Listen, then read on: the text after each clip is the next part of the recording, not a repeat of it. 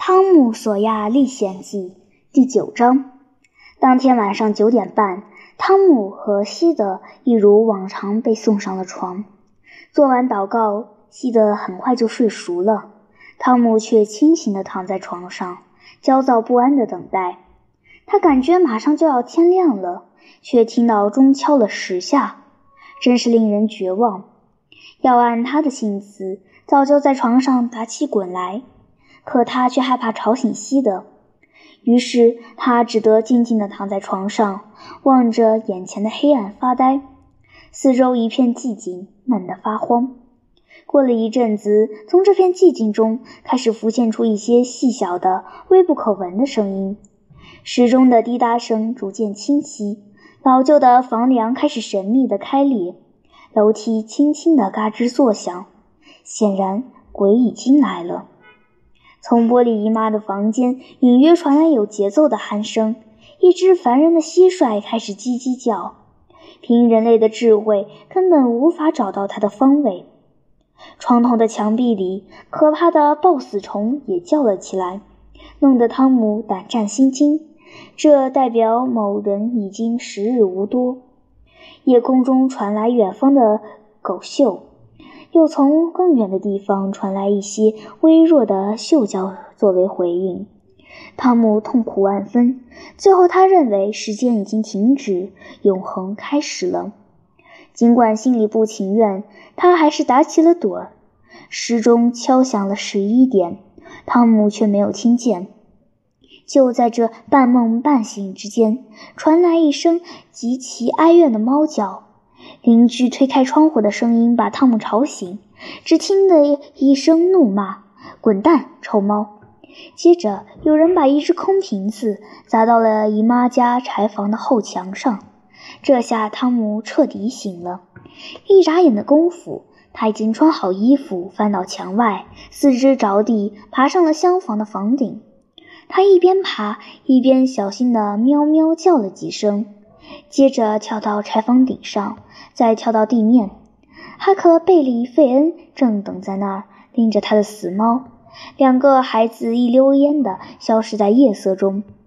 半小时后，他们已经在墓园高高的草丛里跋涉前行了。这是一个老式的西部墓园，它建在山上，离村子大约一点五英里。墓园外侧围着一圈东倒西歪的栅栏。不是往里倒，就是往外翻，没有一处是好端端的立着。墓地里长满了杂草，所有的老坟都淹没在野草丛里。这个墓园里没有墓碑，只有被虫子蛀坏的圆头木板横七竖八立在坟头，摇摇欲坠。这些木板上曾经写有“为了纪念亲爱的谁谁谁”这类文字。可如今，大部分字迹已经模糊难辨，即使是白天也看不清楚。一阵阴风呻吟着穿过树林，汤姆吓坏了，有可能是死人的鬼魂在抱怨自己遭到打扰。两个孩子一言不发，甚至不敢大声喘气。此时此地是如此肃穆，如此寂静，让他们感到特别压抑。他们找到了那座尖尖的新坟，于是赶紧跑到坟墓旁边的三棵大榆树底下躲了起来。他们似乎静静地等了好久好久，只有远处猫头鹰的叫声偶尔打破这片死寂。汤姆按耐不住了，他感觉必须得说点什么，于是他悄声说道：“哈克，你说，死人会不会不喜欢咱们待在这儿？”哈克贝利低声回答：“要是我知道就好了。这儿真是静的可怕，是不是？真的好可怕！”一阵折磨，两人都暗暗在心里琢磨着。时。汤姆又低声说道：“我说，哈克，你觉得霍斯老头能听见咱们说话吗？”“肯定能，至少他的魂儿能听到。”汤姆顿了一下，然后说：“刚才真应该叫他威廉姆斯先生。”我不是故意的，大伙儿都管他叫霍斯老头呀。汤姆，以后聊到死人的时候，还是小心为妙。汤姆有点郁闷，又是好一阵子没人说话。这时，汤姆突然抓住了同伴的胳膊。“嘘，怎么了，汤姆？”两个孩子紧挨在一起，心砰砰直跳。“嘘，又来了，你听见没有？”“我，你听，这回听见了吧？”“老天爷呀，汤姆，他们来了，他们真来了，怎么办啊？”“不知道，他们看得见我们吗？”“哦，汤姆，他们和猫一样，夜里也能看得见，真不该来这儿的。”喂，别害怕呀！我就不信他们能把我们怎么样。我们又没有胡来，只要我们不动，也许他们根本就不会发现我们。我尽量吧，汤姆。可是，妈呀，我抖得停不下来！快听，孩子们把头一缩，屏住呼吸，只听见墓园的另一头飘来几句模模糊糊的说话声。快看，看那！汤姆低声说：“那是什么？是鬼火。”啊，汤姆真是糟透了！夜色中浮现出了几个模糊的人影，一盏老式的铁皮灯笼晃晃悠悠，在地上洒满了斑驳的光影。哈克贝利哆哆嗦嗦地低声说：“真的是鬼火，三个鬼火！天啊，汤姆，我们死定了！你知道怎么祷告吗？我试试吧。不过你不用怕，他们不会伤害我们的。”现在我躺下睡觉，我嘘，怎么了，哈克？他们是人，起码有一个是人，有一个是老牧夫波特的声音。不会吧？你听明白了吗？绝对没错，千万别动，他没那么机灵，注意不到我们。喝醉了，和平常一样。这该死的老头。好，我不动。现在他们停下来了，他们找不到地方。他们过来了，走近了，又又走远了，又走近了，越来越近。这回他们直对着我们走过来了。我说：“哈克，我也听出来了，这里边还有印第安桥。没错，那个杀千刀的杂种。我倒宁可自己看到的是鬼。这帮人在干嘛？”他俩马上就不讲话了，因为这三个人已经走到了坟墓边，离孩子们的藏身之处只有几英里远。就在这儿，第三个声音说：“声音的主人举起了灯笼，照亮的是年轻的罗宾逊先生的脸。波特和印第安乔推着一辆手推车，车里放着一卷绳子和两把铁锹。他们把车放好，然后开始挖坟。医生把灯笼放在坟头，背靠大榆树坐了下来，人们几乎一伸手就能碰到他。”快点吧，先生们！医生压低声音说：“一会儿月亮就该出来了。”那两个人咕哝了几句，算是回答，然后继续挖坟。好一阵子，只能听见铁锹挖沙铲土的声音，单调又刺耳。终于，铁锹碰到了木头的棺材板，发出一声闷响。两个人很快把棺材抬了出来。他们用铁锹撬开盖子，搬出尸体，粗鲁地扔到地上。这时，云开雾散，月光照亮了死尸苍白的面孔。他们把尸体搬上手推车，用毯子盖好，再用绳子绑紧。波特拿出一把很大的弹簧刀，切断多余的绳子，然后说道：“现在这鬼东西已经弄好了。”大夫，你得再付五块钱，否则我们就把它扔这儿不管了。说的没错，印第安乔说。我说这算什么意思？医生说，你说要提前付钱，我不是已经付过了吗？没错，可是还有一笔账要算。印第安乔凑到医生面前，这时医生已经站了起来。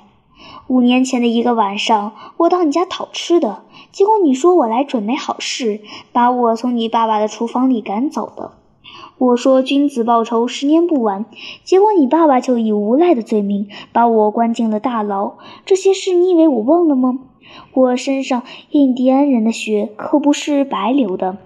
现在你落到了我的手里，咱们俩必须把这事儿解决掉。他一边说，一边在医生面前挥舞着拳头威胁。没想到医生忽然出手，这个恶棍一下子被打到了地上。波特丢下刀子，大喊：“住手！不许打我兄弟！”转眼间，他便和医生扭在了一起，两人打得难解难分，把地上的杂草踩得乱七八糟，鞋跟着土里踏出深深的痕迹。印第安乔一跃而起，眼中燃烧着怒火。他捡起波特的刀，像野猫一样弓起背，围着两人打转，寻找下手的机会。说时迟，那时快，只见医生从扭打中脱出身来。拿起威廉姆斯坟上那块沉重的木头墓碑，把波特打倒在地。与此同时，印第安乔瞅准时机，猛地把刀子捅进了年轻医生的胸膛，一直插到只剩刀柄。医生跌跌撞撞地倒在了波特身上，弄得波特身上全都是血。就在这个当儿，云层遮黑了这可怕的一幕。两个吓得魂飞魄散的孩子趁着黑赶紧逃之夭夭。很快，月光再次洒向大地。印第安乔站在两人身边，打起了坏主意。医生口齿不清地呜咽了几句，长长的倒抽了几口气，就再也不动了。印第安乔自言自语道：“这下咱们两清了，去死吧！”他把医生的尸体洗劫一空之后，他将那把致命的弹簧刀放进波特张开的右手，然后坐在打开的棺材上。三分钟、四分钟、五分钟过去了，波特终于醒转过来，开始呻吟。他的手合上，抓住了那把刀。他举起刀，瞥了一眼，身子一抖，刀就这样掉在地上。他坐起身，推开医生的尸体。呆呆地看着，又看着周围，脑子一片混乱。波特看见乔正在望自己，天啊，这是怎么了？乔，他说：“瞧，你干的好事。”乔纹丝不动。你干嘛要杀了他呢？我，我可没杀人。你自己看看吧，凭你怎么说也洗不清了。波特浑身颤抖，脸唰一下子白了。我还以为我已经醒酒了，今晚真不应该再喝酒了。可现在酒劲儿好像还没退，感觉比刚才醉的还厉害。我的脑子昏昏沉沉的，什么事也想不起来。告诉我，乔，哥们儿，你得说实话，这是我干的吗？乔，我从来没想过要杀人。我摸着良心跟你讲，我真的没想过要杀人呐，乔。告诉我，这到底是怎么回事？哎，真是太糟了！他还年轻，前途无量呀！怎么回事？你俩打起来了，他用那块板子把你砸到了地上，然后你爬起来，一副晕晕乎乎的样子。他刚想再给你一板子，你就拿起刀子捅了他，接着你就直挺挺的倒在地上，一直躺到刚刚才行。哎，我不知道自己干了些什么。如果人是我杀的，我恨不得现在陪他死。都怪那瓶威士忌弄得我脑子发热。我这辈子从没使过刀子呀。瞧，我跟人打过架，可从没动过刀。大家都知道的。瞧，别说出去。你发誓不会说出去，这才是我的好兄弟。我一直很喜欢你的，我总是替你说话，你不记得了吗？你不会说出去的吧？对不对，乔？可怜的波特双手合十，跪在这名冷血杀人犯跟前，苦苦哀求起来。没错，你对我一直挺不赖，穆夫波特，我不会对不住你的。行了，行了，我能说的也就这些了。哦，乔，你真是好人。只要我活着，一定会求上帝保佑你。”波特说着，哭了起来。“行了，差不多得了，现在可不是哭哭啼啼的时候。你打那头走，我走这边，快点，就现在，别让别人发现了。”波特快步离开，不一会儿跑了起来。印第安乔看着他跑远，他喃喃自语道。看他那样子，不会被板子砸晕了，就是喝酒喝得昏头了。他应该要跑上一阵子，才会想起刀的事呢。到那时，他肯定不敢一个人回来拿，胆小鬼。两三分钟后，不管是被杀的人、毯子盖住的尸体，打开盖子的棺材还是被挖空的坟墓，一切都恢复了平静。只有月光看着这一切。